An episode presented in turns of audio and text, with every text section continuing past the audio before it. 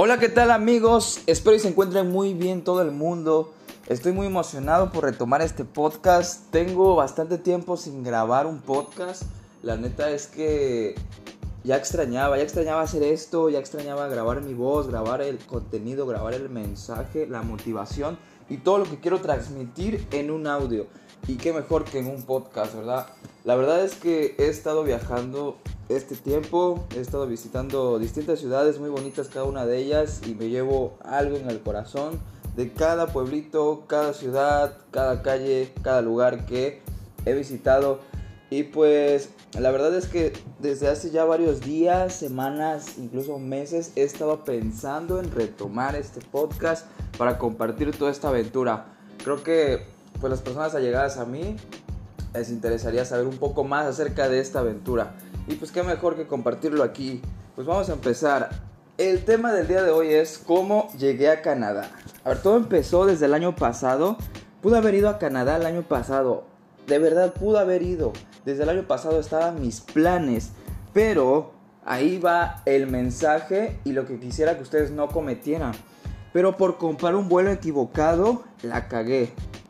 A ver, ¿en qué la cagué? Yo estaba en Tijuana estaba con mi familia, una tía muy muy cercana y que admiro muchísimo. Ella se llama Sandra, eh, le mando saludos. Eh, estaba con mi tía, eh, estaba laborando en la ciudad de Tijuana, muy bonita, la verdad.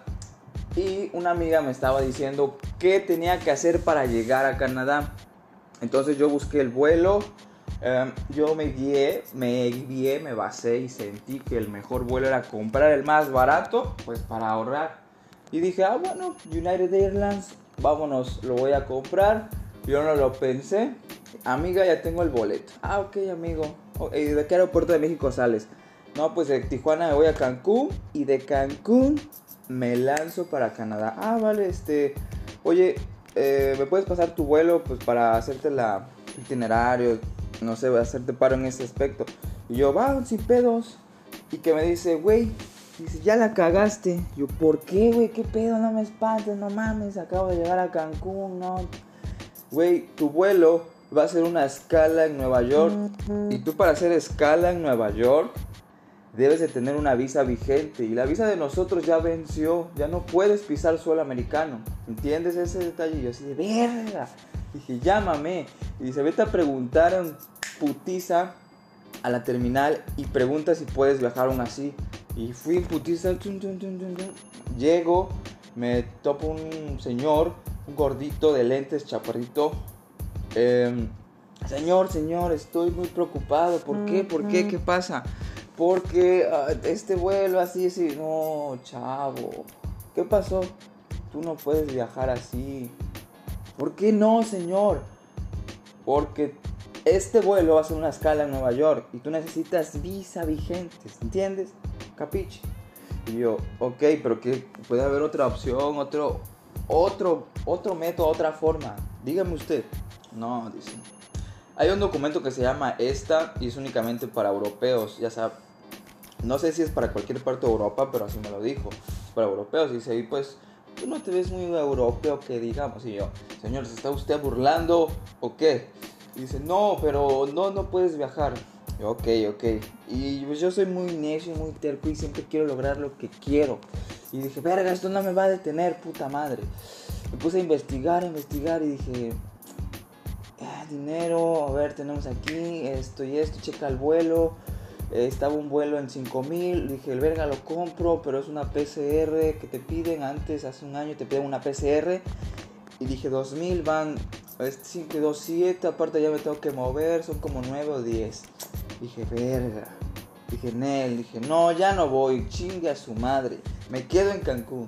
Y para eso mi hermana ya venía en camino. Ya venía mi hermana en camino. Porque nos íbamos a ver en Cancún para pasar unos, unos días. Creo que solo era uno. Entonces ya venía mi hermana, la esperé, llegó. Me vio preocupado. Le conté todo el pedo. Dije, pues ya vámonos a la chingada. Ya empezamos a mover. Llegué a Playa del Carmen. Lo primero que hice fue meterme al mar. En serio, cuando ustedes tienen un pedo así, un problemón grande, métanse al mar, neta, que les relaja hasta el último pelo de su cuerpo, les quita todos los males.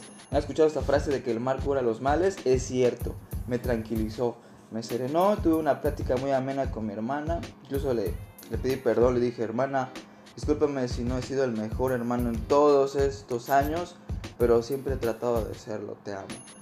fue muy bonito a pesar de toda esta, esta tempestad, tormenta.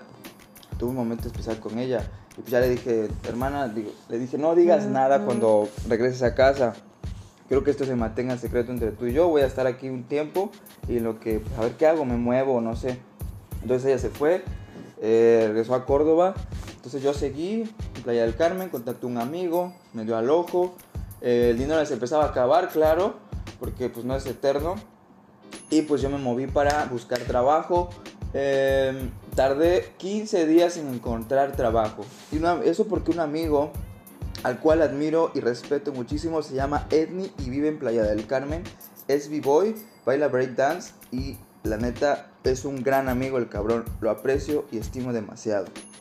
Bueno, para no hacer largo el cuento, me dice, güey, sabes inglés, tienes carisma, tienes actitud. Dice, vete de animador a un resort. Dije, no mames, qué chido. Me metí de animador, pum, pum, pum. O sea, empecé a romperla en Cancún. Una y mil aventuras viví.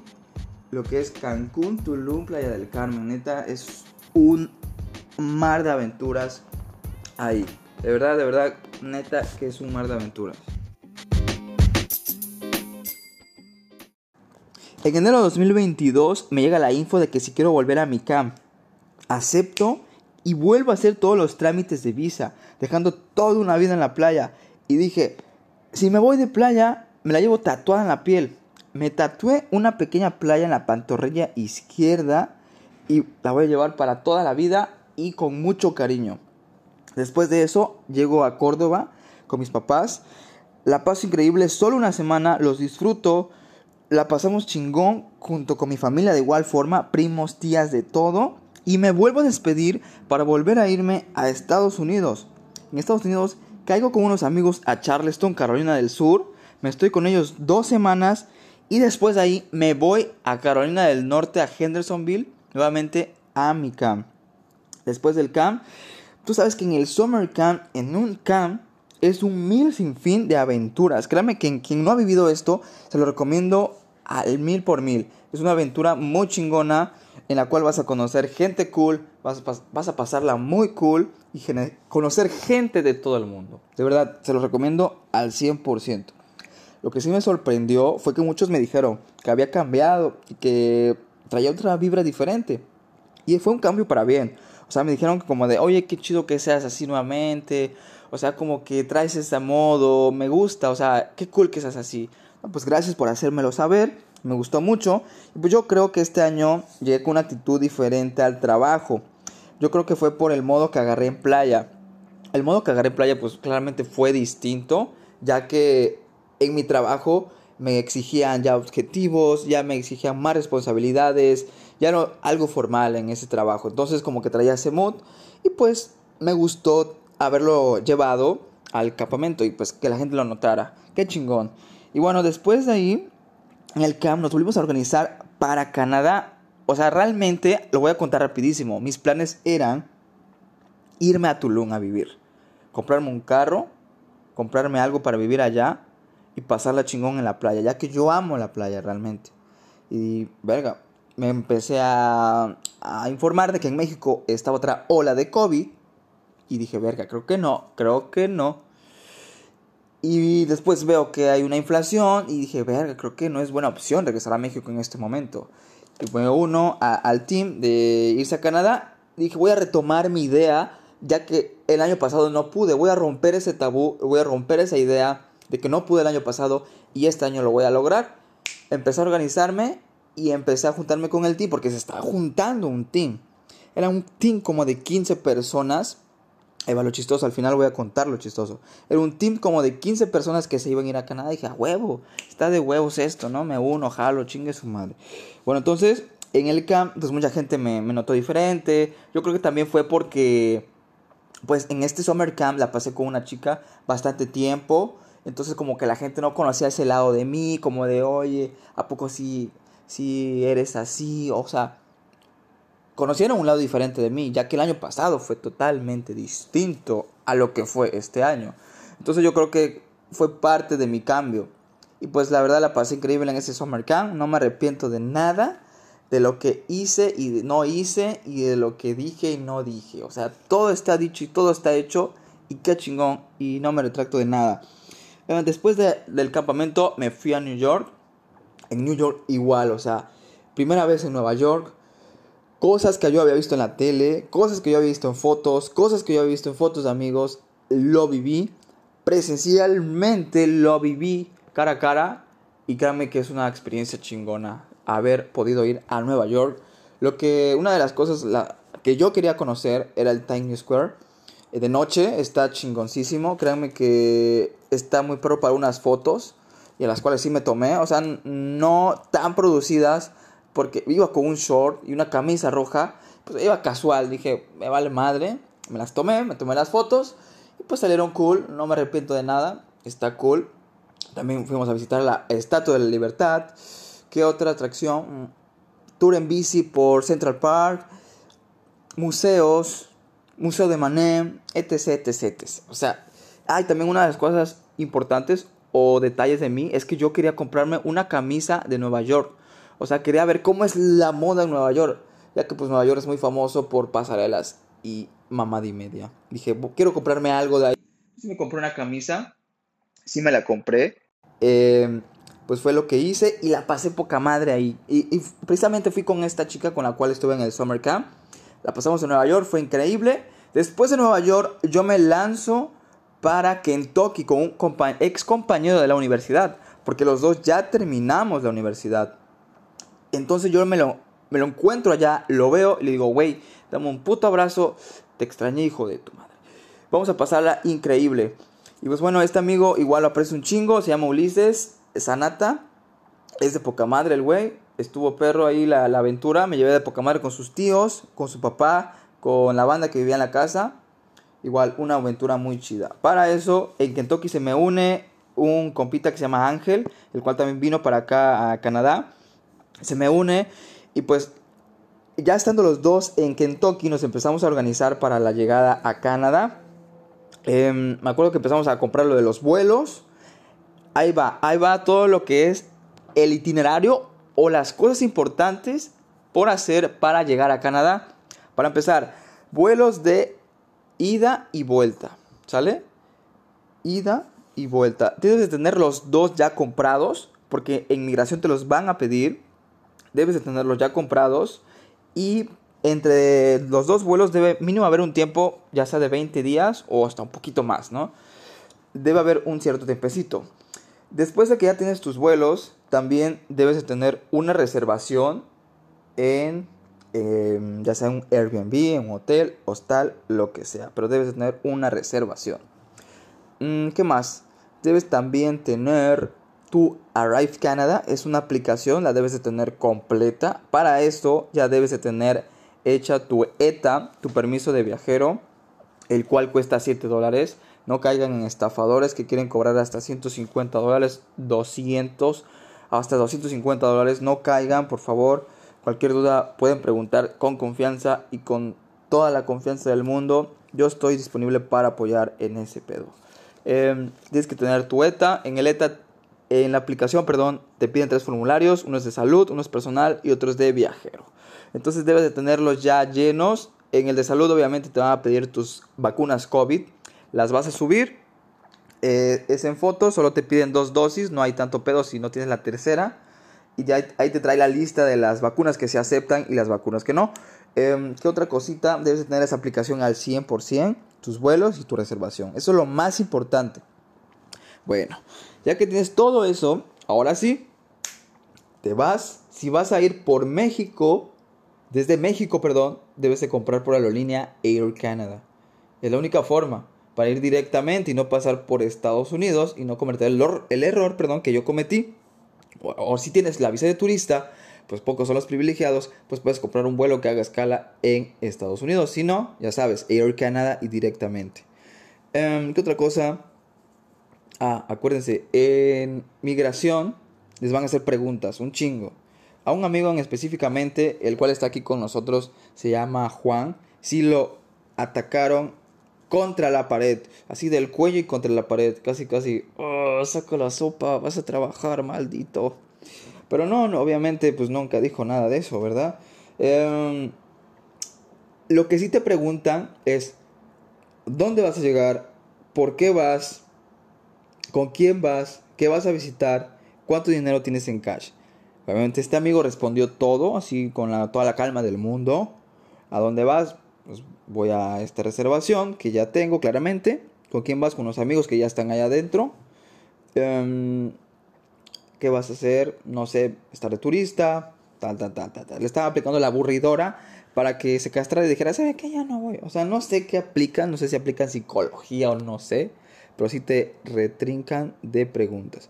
Por suerte y afortunadamente, por obra de Dios, a mí no me preguntaron nada. Me acuerdo que llegué, yo llegué de Kentucky a Toronto y llegando a Canadá, aterrizando, te tienes que registrar en unas casetas. Ingresas tu pasaporte, te tomas tu foto, así vas en grupo, por ejemplo, si van un grupo de tres, se pueden registrar en el mismo ticket, ahí te dice grupos y ya, viajero 1, 2, 3, 4, 5, 6, los que haya. Entonces, en este caso éramos este chico, mi copita el ángel y yo, nos registramos en un mismo ticket, imprimimos el ticket, dijimos, bueno, pues vamos a prepararnos para la pinche entrevista, a ver qué van a preguntar estos cabrones. Y pasamos el primer filtro, vieron el ticket, así como de, adelante, no hay pedo, chicos. Ah, ok, dije, primer filtro, bien, vamos, todo bien, no hay pedo. Segundo filtro, adelante. A la verga, no mames, vamos a ver el tercero, espero ya ahí esté la entrevista, a ver, ya estoy listo. Y ya así como de, adelante. Abrimos la puerta, de repente, welcome to Canada. Así de verga, ya es suelo canadiense, ya estamos adentro.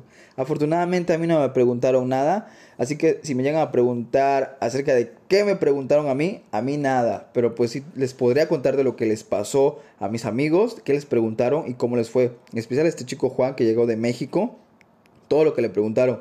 Y pues sí fueron más de tres horas, la verdad, incluso fueron hasta cuatro. Me acuerdo que esa noche ya no nos pudimos mover porque pues sí, ya era bastante noche, perdimos la reservación del hotel y pues nos tuvimos que quedar en el aeropuerto. Y pues bueno, eh, de esa forma pudimos llegar a Canadá. Y pues esa fue la aventura para llegar hasta Toronto, Canadá, en la cual estamos pasando de todo aquí, amigos. Ah, hay muchas aventuras, es una ciudad increíble. Lo que sí puedo decir es que es una ciudad tranquila. Los canadienses son muy tranquilos, muy fríos y distantes la mayoría, todos van en su pedo, neta, que es un país muy seguro, neta creo que ni hay policías de tan seguro que es aquí, todo el mundo lo dice, no solo yo. Latinos sí hay, pero pocos, o sea, muchos dirán, ay, es que está lleno de latinos, realmente no, realmente está lleno de hindús, aquí dominan los hindús, hay multiculturalidad. En el día te puedes encontrar un hindú, a un italiano, a un francés, a un talibán, a un chino, un japonés, Ah, del país más recóndito del cual tú te imagines, aquí está. De verdad. No sé por qué, pero Canadá está lleno de multiculturalidad. Está muy poca madre aquí. Eh, otra cosa igual para las chicas, yo creo que Toronto es una ciudad muy segura para las mujeres. De verdad creo y siento, no sé, no, no he investigado, pero voy a investigar. Siento que hay más mujeres que hombres. En serio, hay más, estoy casi seguro. De verdad, hay más mujeres que hombres, o no sé si se sienten más seguras las mujeres que pueden salir a la hora que ellas quieran, porque puede ser tal hora de la noche y las mujeres van como si nada, seguras en su país, caminando directamente a su casa o donde se dirijan. Pero las chicas las veo muy tranquilas. ¿Qué otra cosa? Pues eso realmente, Canadá está chingón y pues les recomiendo mucho venir. Amigos, es todo por este podcast. Me despido con un fuerte abrazo, con mucha energía para ustedes. Espero les haya ayudado. Cualquier duda me puedan decir. Mi consejo es Viajen amigos, no se detengan por nada del mundo, nada los detenga, nada ni nadie, logren lo que ustedes quieran lograr. De verdad, se los prometo que va a valer la pena. No se detengan por nadie, amigos, de verdad. Si estás en los 20 como yo, o sea, yo tengo 24, este noviembre cumplo 25 y la voy a pasar aquí. Quiero pasarlo increíble. Créanme que si están en esta edad, no se detengan por nadie, amigos, por nadie. Vivan, vivan para poder contárselo a las generaciones que vienen y poder compartir y ayudar a más. De verdad, eso es puta, es lo mejor que pueden hacer en su vida.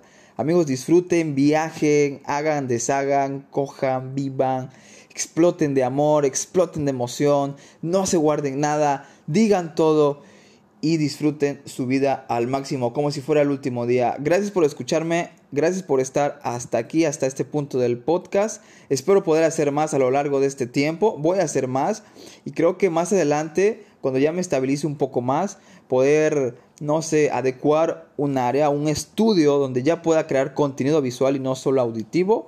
Y pues ya para que esté más chingón este podcast. Pero dijeran, así se empieza. Y pues estamos empezando así con el estilo o el modo auditivo. Espero más adelante poder progresar y estar más comunicado con toda la bandita que me escucha. Gracias, los amo. Y pues es todo. Bye. Los quiero mucho.